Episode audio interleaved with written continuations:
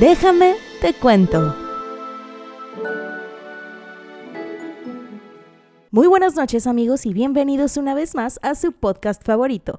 Y por noches me refiero a las 11.28 de la mañana. Pero bueno, em, estamos una vez más aquí reunidos, continuando con el mes de septiembre. Estamos específicamente en el 15 de septiembre, que es como el highlight del mes. Y espero que anden tragando pozole, sonando sus matracas y pintándose con esa como barrita tricolor que te venden en todos los perros lugares que cuesta como 5 pesos y te deja tu bonita bandera pintada en el cachete.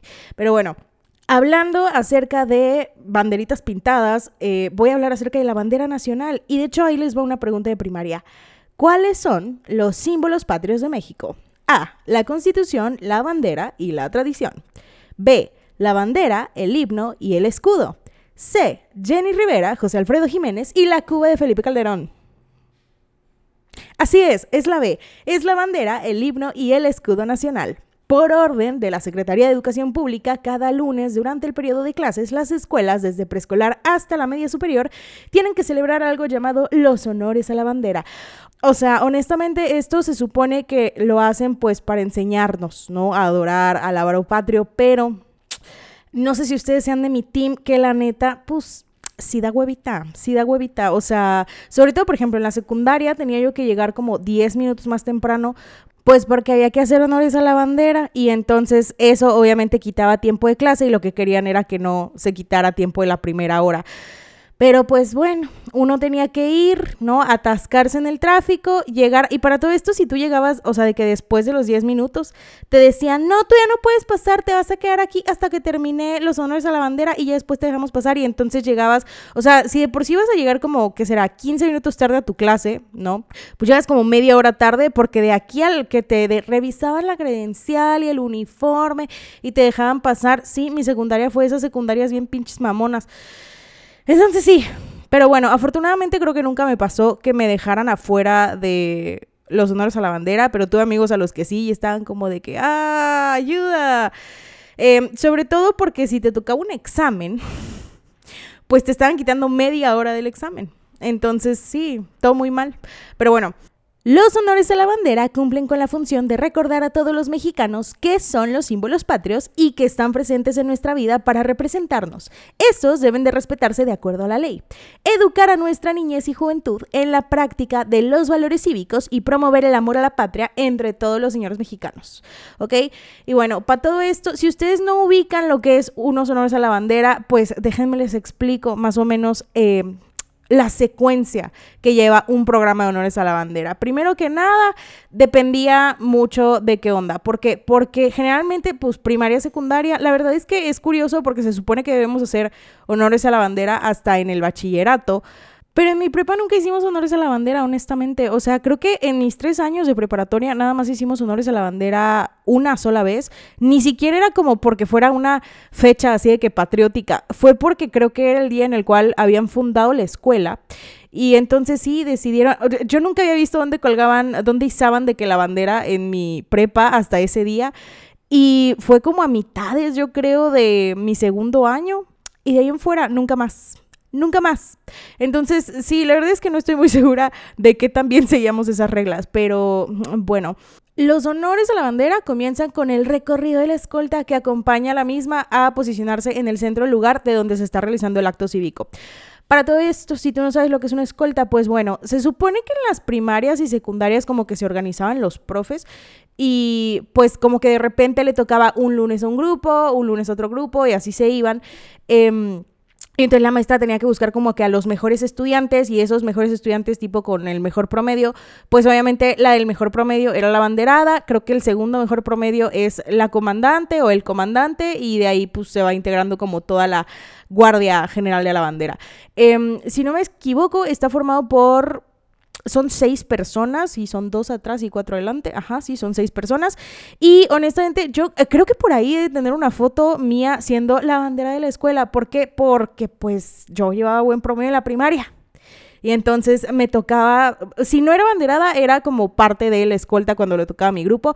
Pero si le soy sincera, a mí yo no era tan fan de ser la banderada. Yo era muy fan de ser la comandante. ¿Por qué? Porque soy bien inventada. Me gusta ser el centro de atención. Y entonces era como que la única que podía hablar en ese momento y todos me miraban y así. Era como que, oh, chica, yo soñada. Em, pero sí, por ahí hay tener una foto que me tomó mi mamá de que yo sosteniendo mi banderita, ¿no? Como en, ¿qué será? Cuarto año de primaria, yo creo. Em, y de ahí en fuera nunca más, no, no es cierto.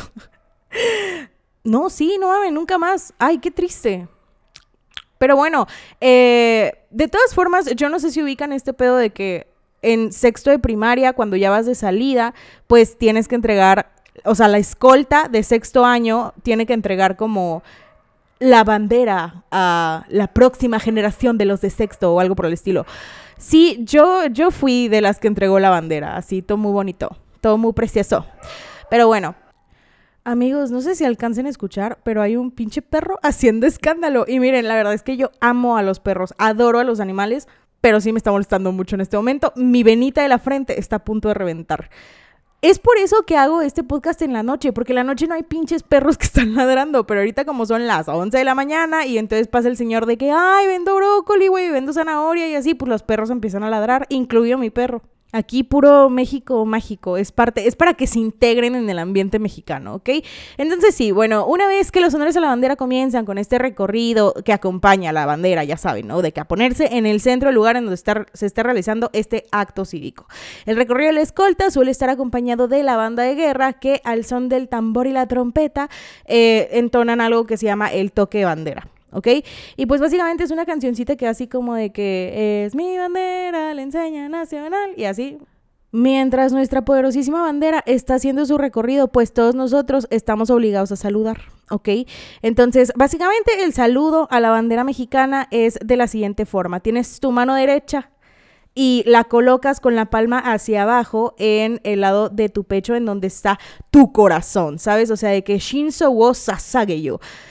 Y bueno, se supone que tú sabes cuándo saludar porque te dicen así como de que saludar, ya, firmes, ya. Y entonces se supone que debes de saber cuándo bajar la mano.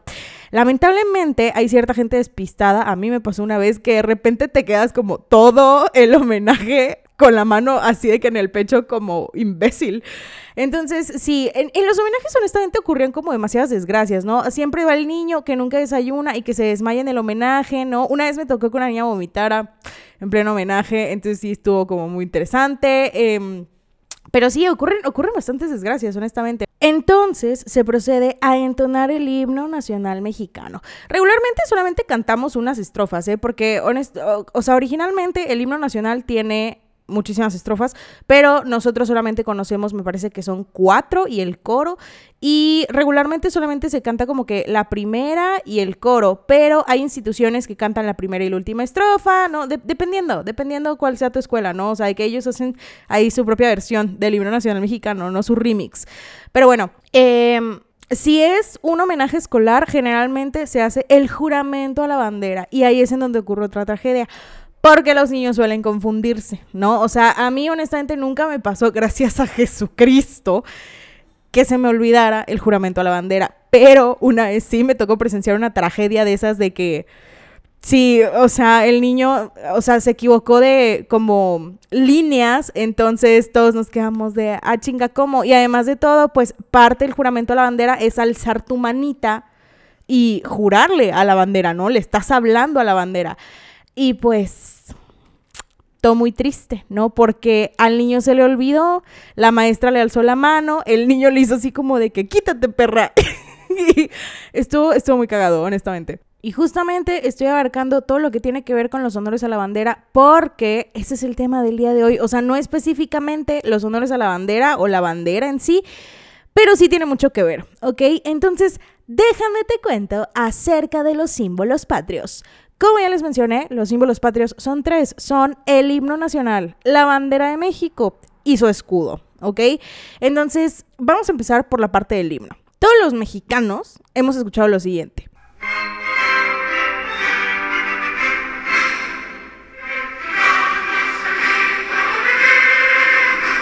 Ese es el coro del himno nacional mexicano. Y dice la leyenda que hasta esta fecha nadie sabe lo que es bridón. Si tú no sabes lo que es bridón, bridón es caballo. Eso yo lo aprendí en la primaria. Em, ¿Por qué? Porque mi maestra lo soltó como dato curioso del himno nacional mexicano, porque ninguno de nosotros lo quería cantar y estábamos ensayando como para un concurso de canto del himno nacional. Y entonces ella empezó así como de que, ay, ¿sabían que esto significa esto? Y nosotros de, ah, ok. Pero bueno, sí, básicamente bridón significa caballo. Específicamente, un bridón es un caballo ensillado con riendas que son bridas, por eso se dice bridón. Pero bueno, aún así, ¿sabías que no cantamos el himno nacional completo ya que algunas de sus estrofas fueron prohibidas? Precisamente de eso te voy a hablar el día de hoy. Su origen se remonta al siglo XIX, cuando después de la independencia el pueblo mexicano necesitaba algo para reconstruirse e identificarse con otros. Es por eso que surgieron estos símbolos patrios. El himno es considerado como uno de los himnos más hermosos de todo el mundo. Se originó en un momento sumamente difícil a nivel nacional, ya que México acaba de perder casi la mitad de su territorio. ¿Recuerdan que les hablé de eso? Bueno, sí por lo cual requería un alentador, ¿no? Sabes, como cántico que uniera de nuevo a su población asumo que pensaron algo así como de que si la gente se une en la peda al unísono de Vete ya de Valentín Elizalde, yo creo que se pueden unir todos igual si tenemos un himno mexicano. Que para todo esto, yo no sé si han visto esta foto en Facebook o en Twitter de uh, un vato que tuitea algo así como: Canadá cambia su himno nacional para hacerlo incluyente y sin género. En México no podemos cambiar un himno belicoso y de un machismo tóxico. Y entonces le contestaron algo así como de que: No mames, nuestro himno está bien chingón. Mientras todos hablan de paz y belleza, nosotros decimos que si te pasas de pendejo te partimos la madre. Es básicamente trash metal barroco. Y pues sí, 100%, la verdad. Honestamente, nuestro himno, a pesar de ser uno de los más bellos del mundo, habla de pura pinche guerra. Fue entonces cuando en 1853 el expresidente Antonio López de Santa Ana lanzó una convocatoria para desarrollar un símbolo patrio que enalteciera el orgullo mexicano por lo cual dentro del Diario de la Nación se convocó a talentos en dos ramas, escritura y música. Primero, se eligió el escrito que describiera a la perfección el sentir de los mexicanos. Participaron 26 poetas con piezas extraordinarias, pero el ganador fue Francisco González Bocanegra. Y bueno, este señor pues tenía muchos nombres. Se llama Francisco de Paula González Bocanegra. Él es originario de San Luis Potosí y nació el 8 de enero de 1824 y era un poeta lírico dramaturgo, crítico teatral, orador y articulista. Pero miren, su acta de nacimiento podrá decir San Luis Potosí, pero al Chile yo creo que este güey era de Monterrey. ¿Por qué? Porque el 8 de junio de 1854 se casa con su prima. ¿ok? Su prima se llamaba Guadalupe González del Pino y Villalpando. Y con ella, pues no perdió el tiempo porque tuvo cinco hijas. Ahora, para todo esto, yo no estoy muy segura de si su prometida fue, porque en ese momento era su prometida, recordemos que estamos en el 53 y él se casó en el 54, pero su prometida, yo no sé si es una tóxica o si es una persona que te impulsa a hacer cosas, ¿ok? Porque hizo lo siguiente, dícese que en un inicio este talentoso poeta se negaba a participar, pero su prometida en ese entonces pues lo encerró en una habitación para que escribiera los versos que concursarían porque ella confiaba plenamente en su habilidad para escribir. Pero, a ver, vamos a adentrarnos un poquito más en este pedo. Un día él llegó a visitarla, ¿sabes? O sea, que fue de que, ay, mira, te compré un esquite, ¿no? Un, uno tostilocos. Y lo invitó a pasar, ¿no? Ella, muy amablemente, a una de las piezas de los interiores de su casa. Le mostró un escritorio con papel para escribir y le dijo, ok, perfecto, muchas gracias por el esquite, pero no te voy a dejar salir, güey, hasta que compongas la letra del himno nacional mexicano. Y el vato de, espera, ¿qué? Y entonces ella salió y cerró con llave la puerta. Y después de cuatro horas de trabajo, esas páginas las pasó por debajo de la puerta cerrada hasta que la morra estuvo feliz. Y pues una vez que estuvo feliz, pues ya, ahí quedó la letra de lo que hoy conocemos como el himno nacional mexicano. Entonces, no estoy muy segura de si esta morra tenía una actitud muy tóxica porque este güey no lo quería hacer y ella lo obligó, o sea, literalmente lo secuestró y dijo, pues órale, güey, no sales de aquí hasta que me termines los deberes. Entonces, sí, pero por el otro lado, o sea, pues eh, siento que él era a lo mejor de que, ay, tengo muy poca autoestima, nadie me quiere, ¿sabes? Y entonces ella fue así como de que, pues trabaja, trabaja, ¿no? O sea, si tienes baja autoestima, pues ponte a trabajar para que no estés pensando pendejadas. Entonces, sí, ¿no? Este, a lo mejor él tenía como muy poca confianza en sí mismo y entonces ella pensó como de que, claro, obligarlo a hacer algo que no quiere es algo sumamente inspirador. Por supuesto que sí. Entonces, todo muy bien. Se prohibieron dos estrofas dedicadas al emperador mexicano Agustín de Iturbide y al presidente Antonio López de Santa Ana. ¿Por qué? Porque estas estrofas fueron suprimidas cuando llegó al poder Juan de Pomuceno Álvarez. Y es que no se podía concebir que se enalteciera el sistema imperial y se tratara de manera negativa a Santana. Y como ya les dije, nosotros en realidad no cantamos todo el himno nacional. El himno nacional tiene 10 estrofas. Nosotros me parece que nada más cantamos 4. Y si 4 se me hacen eternas, 10 hubiera sido un suplicio. Pero bueno, tras haber elegido la letra de Boca Negra, se convocó a musicalizarla. Entre los 15 participantes, resulta que el ganador fue un español. No. el español se llama Jaime Nuno quien recién había llegado a México para trabajar como director de bandas de guerra. En un principio, obviamente, el hecho de que la música estuviera a cargo de un extranjero, específicamente de un español, no fue bien visto por los mexicanos, porque obviamente era un hecho de que esta composición iba a representar a la nación y pues por mucho tiempo los españoles fueron nuestros enemigos. Entonces todo muy mal en ese aspecto, pero todo muy bien por Jaime Nuno porque la verdad es que creo que la música sí está muy bonita. Y así fue que el himno nacional mexicano se entonó por primera vez el 15 de septiembre de 1854 en el Teatro de Santa Ana. Y al día siguiente de que se estrenó oficialmente en todo el país, pues los mexicanos fue de que es esta chingadera. O sea, literalmente a nadie le gustó el himno nacional mexicano.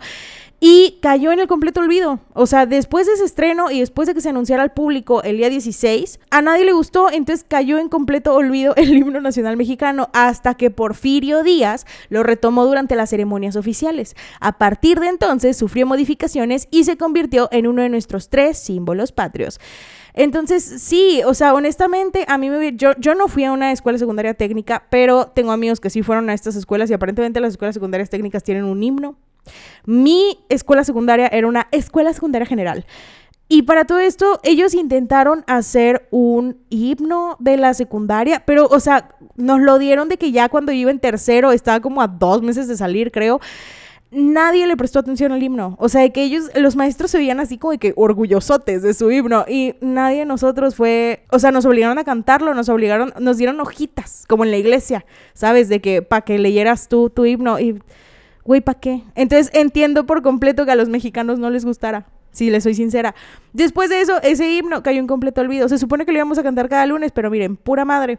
Y bueno, para todo esto fue en 1942 cuando se establecieron las condiciones y sanciones para poder hacer un uso respetuoso y apropiado de nuestros símbolos patrios. En este decreto se definen la letra del himno nacional, el cual excluyen estrofas antes mencionadas, ¿no? Las de Santana e Iturbide, y además se advertía que cualquier alteración a la letra o música del himno sería sancionada con cárcel o una multa generosa. Eventualmente esto fue cambiado por la ley, pero todavía se establecen castigos para el uso adecuado de estos símbolos, entonces sí sí, puedes pagar una multa y sí, pues sí está muy mal, ¿no? Que lo ocupes para otros fines. De hecho, me parece, no estoy muy seguro, no estoy muy segura de si fue Talía la que hizo esto, pero si no me equivoco, había una famosa que se había tomado como una sesión de que desnuda con la bandera de México y esto fue visto como un mal uso de un lábaro patrio. Pero bueno, ahora, ¿fallaría yo como abogánster si no les dijera que hay leyes al respecto. Específicamente está la ley sobre el escudo, la bandera y el himno nacionales. Y bueno, pues resulta que este himno aquí en el artículo número 57 precisamente te establece que el himno está conformado por lo siguiente. Y entonces ya te ponen como toda la letra del himno nacional.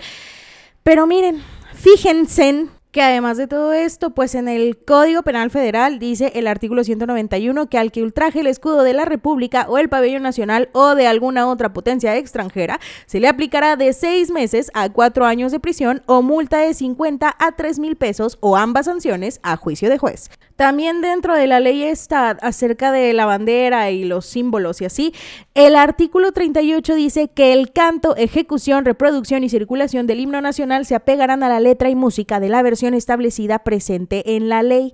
La interpretación del himno se hará siempre de manera respetuosa y en un ámbito que permita observar la solemnidad.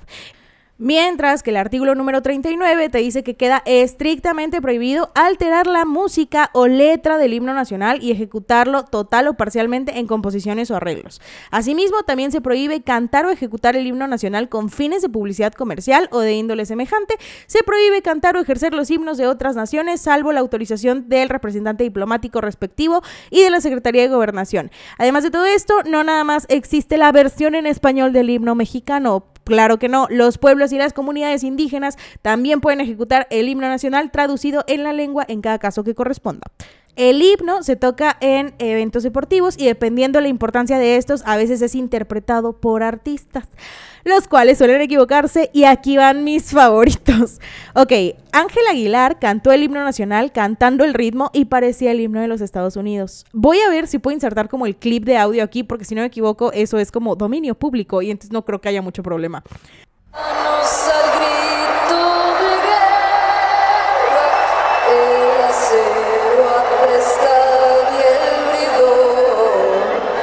Tenemos a Julio Preciado. En 2009, el cantante de banda cambió las rimas del himno nacional en la inauguración de la Serie del Caribe de 2009. Lo peor de todo es que echó, o sea, le, echó la culpa de que al sonido y nunca aceptó que era su error. Y la verdad es que ese aso máquina, si ustedes ubican lo que es un sentimiento de pena ajena e incomodidad extrema, ver ese video es la cosa más extenuante de esta vida.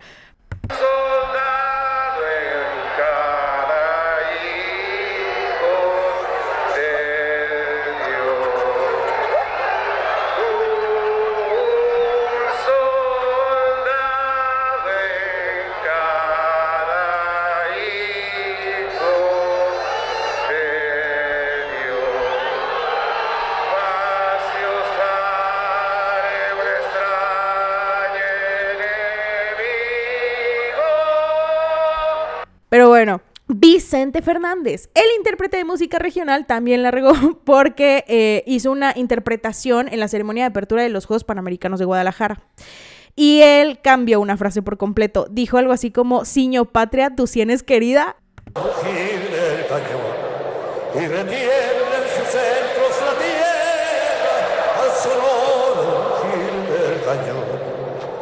Siño patria, tú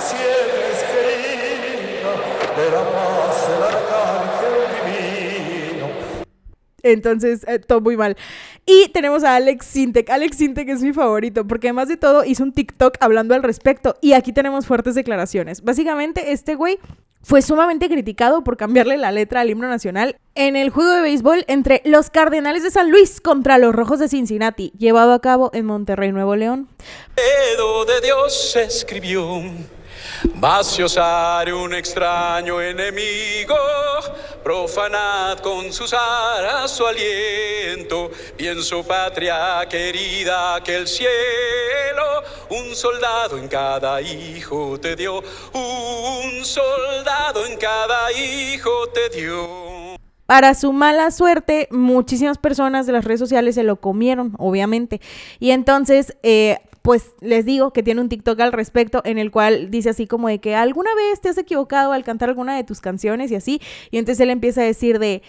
Nunca me ha pasado que yo me equivoque con mis letras, pero sí me ha pasado que me equivoqué una vez cantando el himno nacional mexicano y entonces dice lo siguiente. Me sucedió la maldición del himno nacional. Cabe mencionar que lo he cantado como siete veces en partidos de fútbol, carreras de auto, partidos de béisbol y nunca me había fallado. Y entonces empieza a poner un chingo de excusas súper pendejas y pedorras y dice, estaba yo en un partido de béisbol en Monterrey y tergiversé una frase por otra, porque las condiciones estaban terribles. No se escuchaba el monitoreo, no me escuchaba mi voz, estaba muy nervioso, estaba a la mitad de la cancha y me falló, dije una frase por otra. Fue un error minúsculo, pero como siempre, pues no te la acabas y se hace un escándalo muy mediático. Y por todo esto, yo entiendo que este vato haya estado nervioso, entiendo que la mayoría de los artistas pues también les ha de ganar los nervios, ¿no? O sea, ha de ser muy difícil hacer esa clase de presentación, ¿no? Sobre todo porque pues sabes que si te equivocas te van a venir a funar. Pero, pues sinceramente, siento que este pedo de decir algo así como de que, y las condiciones estaban terribles y así, y fue un error minúsculo y así, es como de que sí, güey, pero el himno representa toda una nación. O sea, ¿por qué no mejor dices así como de que, pues sí, güey, ni modo, me equivoqué y pues ya ni modo, ¿no? O sea, perdón, ¿no? Pide una disculpa adecuadamente. Entonces, sí, no sé, o sea, como que dijera Belinda, yo no le cambio la letra a una canción por respeto al artista. Pero bueno, ahora vamos a hablar acerca de la bandera. Nuestras primeras banderas mexicanas se remontan al periodo prehispánico. En esa época no había así como que una bandera tal cual, eh, sino que se ocupaban diferentes insignias para identificar a los diferentes barrios y que pues, se pudieran ¿no? distinguir entre ellos. En 1821, el ejército trigarante mandó a diseñar la primera bandera tricolor. Ese mismo año, Iturbide dispuso que los colores de la bandera se pusieran en forma vertical y no diagonal como estaban en un inicio. Además, se le añadió el águila de frente posada con la garra izquierda sobre el nopal y una corona. Esta versión de la bandera de México no tenía la serpiente. La serpiente se añadió al escudo nacional mexicano en la bandera del batallón de San Blas. ¿Recuerdan que les hablé del batallón de San Blas? Pues básicamente fue la lucha del 13 de septiembre de 1847, que defendió el castillo de Chapultepec. La bandera de México volvió a modificarse durante el imperio de Maximiliano de Habsburgo. Hubo muchos, muchos cambios de la bandera de México mientras Porfirio Díaz fue presidente de la República Mexicana, porque pues como que, o sea, como que nadie le gustaba y era así, güey, que no, me regresas esa madre y la haces otra vez. La bandera de Díaz era muy parecida a la actual, solamente que el águila estaba de frente y el nopal era como muchísimo más grande, pero fue hasta la llegada de Venustiano Carranza a la presidencia que se decretó que el escudo volviera a aparecer en la bandera de México después de haber desaparecido durante los años siguientes al mandato de Porfirio Díaz. Pero esta vez el águila aparecía de perfil.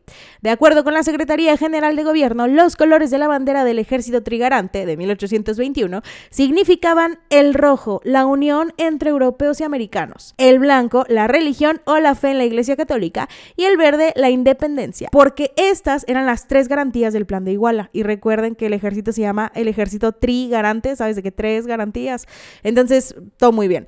Sin embargo, con el paso del tiempo, estos significados cambiaron y ahora el blanco alude a la unidad, el verde a la esperanza y el rojo a la sangre de los héroes que cayeron en la patria. El escudo nacional es uno de los elementos más hermosos de la bandera de México. Este escudo se diseñó como un elemento para reivindicar a las raíces prehispánicas. Espérense, porque ya empezó el señor de la...